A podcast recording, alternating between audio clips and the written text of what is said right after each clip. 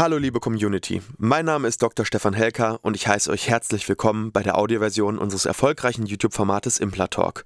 Sollten dir die visuellen Einblendungen an der einen oder anderen Stelle fehlen, komm gerne nochmal auf unseren YouTube-Kanal und schau dir das passende Video an.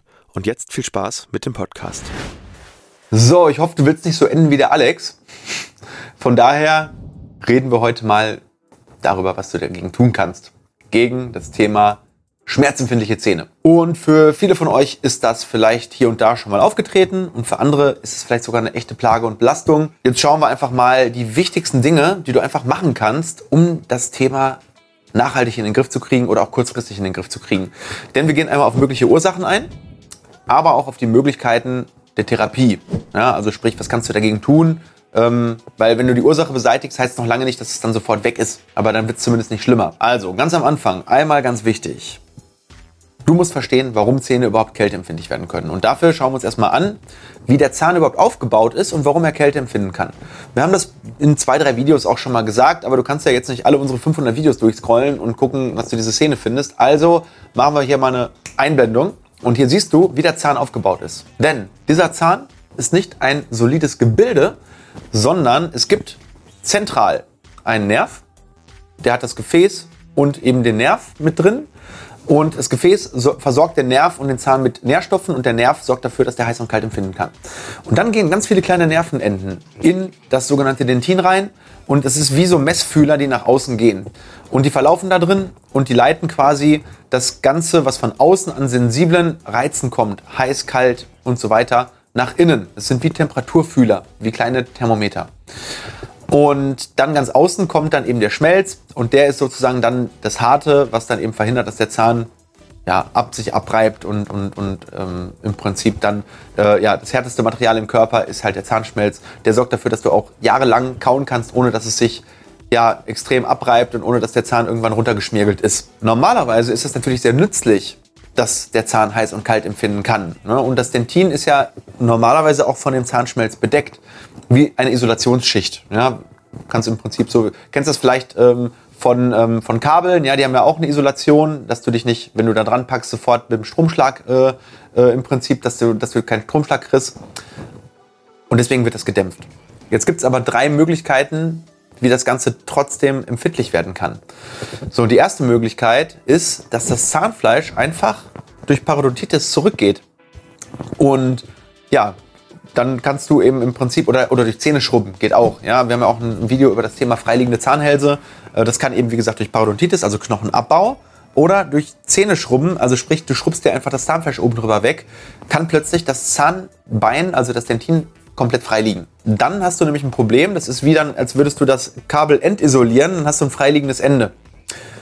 Weil der Schmelz geht nicht unendlich weit nach unten. Ne? Die Krone ist oben äh, auf dem Zahn drauf, und dann unten drunter, dann läuft der Schmelz meistens dünn aus und alles, was dann da in Richtung Wurzel kommt, ist dann eben nur noch reines Dentin. Und dann hast du natürlich ein Problem, weil dann liegen diese Enden einfach frei und diese Reize können ungefiltert durchdringen in Form von kalt, heiß oder auch wenn du mit der Zahnbürste drüber putzt. Das kennen vielleicht auch einige von euch. Es geht ja nicht nur darum, dass wenn du ein Eis isst und dann das Ganze super heiß wird, sondern oder kalt wird, äh, sondern es geht manchmal auch darum, dass du mit der Zahnbürste dann diese kleinen Kanälchen reizt und dann hast du so einen, so so wie so einen kleinen Schlag. Ähm, und das ist genau das, was du hast, wenn du eben diese freiliegenden Zahnhälse hast. Nicht immer. Es gibt auch Leute, die trotzdem keine empfindlichen Zähne kriegen. Aber wenn du freiliegende, empfindliche Zahnhälse hast, oh, was war das denn? Ah, antworte ich später drauf. Ähm, dann kann es eben dazu kommen, meine Güte, ey, so, da bin ich wieder. Ähm, kann es dazu kommen, dass du diese, äh, diese freiliegenden Zahnhälse hast und dann dementsprechend super empfindlich wird. Also es kann wirklich so sein, dass das für die Leute eine echte, richtige, krasse Belastung wird. Und jetzt bekommt man entweder Zahnschmerzen, Zahn wird überempfindlich und ähm, du machst nichts. Ja, das heißt, du lebst damit. Oder du gehst zum Zahnarzt und fragst, was kann man machen.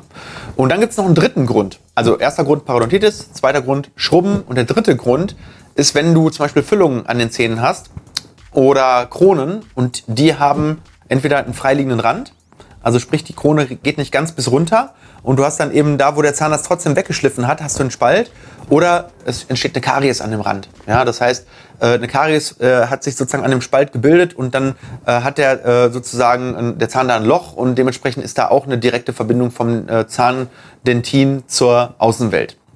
Und hier können dann wieder auch Kältereize wie Luft und kaltes Wasser und so ansetzen und eine Überempfindlichkeit auslösen. Ähm, gibt noch viele weitere Gründe, warum so eine Überempfindlichkeit äh, passieren kann, zum Beispiel Vorkontakte oder Traumata oder Entzündung vom Zahnnerv oder auch eine Parodontitis kann dazu führen. Aber die behandeln wir in dem Video jetzt einfach mal nicht tiefer, sondern jetzt geht es erstmal um die drei Hauptursachen. Und vor allem, was kann man gegen diese drei Hauptursachen oder was kann man dagegen tun? So, in, in Fall 2 und 3 ist die Sache klar. Loch und Spalt müssen weg.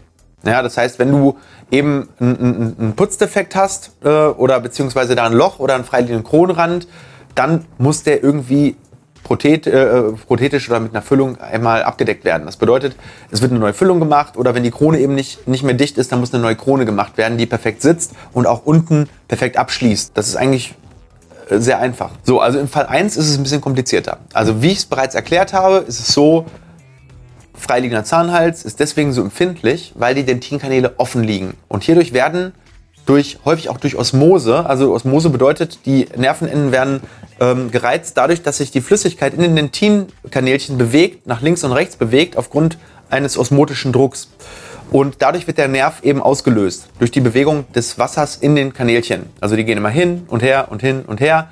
Heiß, kalt, heiß, kalt. Und dann gibt es immer Nervimpuls, Nervimpuls, Nervimpuls. Und Jetzt ist es folgendes. Was kannst du tun, um dieses Hin- und Herbewegen des Wassers zu verhindern?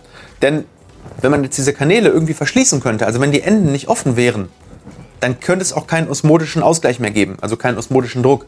Und dann käme der Effekt nicht mehr zum Tragen. Von daher ist der allererste Ansatz, den man macht, dass man die Kanäle versiegelt. Kennst du vielleicht vom Auto? Nanoversiegelung, kommen keine kleinen äh, Partikel mehr rein, der Lack ist nicht mehr so empfindlich. Das gleiche kann man auch mit dem Zahn machen. Das bedeutet, du machst eine geile Nanoversiegelung drauf und im besten Falle verschwindet die Überempfindlichkeit. Und dazu gibt es ganz viele Produkte. Ähm, am besten funktionieren meistens so lichthärtende Kunststoffe, kann man sagen. Also das, was du äh, sozusagen aufträgst auf, die, auf den Zahn und dann mit einer Lichthärtung, also es geht ganz, ganz dünn, verteilt sich, geht in diese kleinen Löcher rein auf mikroskopischer Ebene und wird dann mit Licht ausgehärtet. Und dann hast du, wie gesagt, wie so eine Nanoversiegelung das Ganze und dadurch keinen osmotischen Druck. Und dazu gibt es Dutzende verschiedene, jede Praxis verwendet vielleicht andere, klappt meistens auch relativ gut, muss man auch sagen. Also wir kriegen damit bestimmt 70, 80 Prozent der Überempfindlichkeiten in den, Griff, in den Griff, muss dann gegebenenfalls aber irgendwann wiederholt werden, weil diese Schicht ist natürlich sehr dünn, du putzt dann da wieder mit Zahnbürste und mit Zahnpasta drüber und das trägt sich natürlich dann über die Zeit so ein Stückchen auch wieder ab. Das heißt, wenn das dann nicht hilft und ja, das, keine Ahnung, entweder hilft es gar nicht oder es geht relativ schnell wieder weg. Dann gibt es noch zwei weitere Möglichkeiten. Erstens, wenn der Defekt eben noch mit einem Substanzverlust einhergeht oder schon so ein kleiner, kleine, kleine Kuhle da ist, dann kann man mit Hilfe einer Kompositfüllung das Ganze abdecken. Und das ist dann natürlich einfach nichts anderes als Nanoversiegelung in sehr dick. Das heißt, ich fülle den Substanzdefekt eigentlich wieder mit Kunststoff oder Komposit auf. Ähm, das ist schon ein bisschen invasiver, aber es kann sehr, sehr viel Sinn machen. Und das machen wir auch sehr oft, freiliegende Zahnhälse mit Kompositfüllungen wieder abzudecken. Wird auch in den meisten Zahnarztpraxen gemacht, also ist gängige Praxis. Ähm, und seltener, aber auch ein möglicher Weg ist eben das Abdecken des Zahnfleischs mit einem Zahnfleischtransplantat. Das geht aber nicht in allen Fällen. Ne? Zum, zum Beispiel, wenn das durch Parodontitis verursacht worden ist, dann ist es schwierig. Dann ist es so, dass man da, wenn überhaupt, nur mit der Putztechnik irgendwas machen kann, dass man das verändert und dass man eine weiche Bürste nimmt und weniger abträgt, äh, um das eben, um, um dem Dentin die Möglichkeit zu geben, sich von selbst zu regenerieren und zu verschließen. Ähm, aber sonst kann man eine sogenannte Rezessionsdeckung machen, um das Problem sozusagen auf natürliche Art und Weise zu lösen. Also man deckt es nicht mit einem künstlichen Material ab, sondern man deckt es wieder mit Zahnfleisch ab. Hast aber auch ein paar Nachteile dabei. Erstens ist es natürlich ein operativer Eingriff. Zweitens der Zeitaufwand. Und drittens natürlich die Kosten, weil es von der äh, Krankenkasse eben nicht übernommen wird. Ähm, wenn dich das Thema interessiert, verlinke ich wie immer oben hier im i. Kannst du dir einmal anschauen. Ist mega spannend. Äh, da zeigen wir euch, wie so ein Zahnfleischtransplantat an die Zähne drangelegt wird und wie man aus einem Defekt wieder richtig geiles und ein bis nach oben laufendes Zahnfleisch macht. Und dann gibt es, das ist nochmal so ein bisschen der Bonus für das ganze Video, nochmal ein, zwei Hausmittel. Erstens, man kann probieren, Gut, Wirksamkeit natürlich ein bisschen begrenzter als das, was wir beim Zahnarzt machen können. Aber erstens, du kannst fluoridieren mit Elmex Gelee. Das kann helfen, das machen wir meistens auch noch als zusätzliche Maßnahme. Ähm, dadurch wird auch das Verschließen der Kanäle äh, im Körper sozusagen angeregt.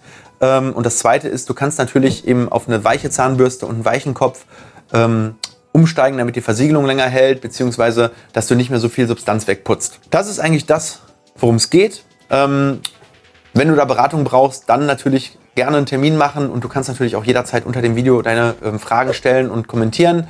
Man könnte sicherlich noch stundenlang über das Thema reden, aber ich glaube, das waren so ein bisschen die wichtigsten Aspekte, die für dich relevant sind. Äh, gut, vielleicht habe ich auch was vergessen. Gerne, gerne, erinnere mich dran. Ähm, wir sind da immer sehr, sehr dankbar dafür, wenn unten noch weitere Aspekte aufgegriffen werden. Vielleicht sogar noch ein Thema für ein weiteres Video, wenn das gewünscht ist, äh, wo wir da in die Tiefe gehen. Also, wie gesagt, unten in die Kommentare. Und wenn du auch das Problem mit überempfindlichen Zahnhälsen hast, dann lass uns doch auch mal wissen, was hat dir geholfen. Ja, vielleicht einige von den Sachen, die ich hier erwähnt habe. Oder war es was anderes? Lass uns austauschen, lass uns kommunizieren.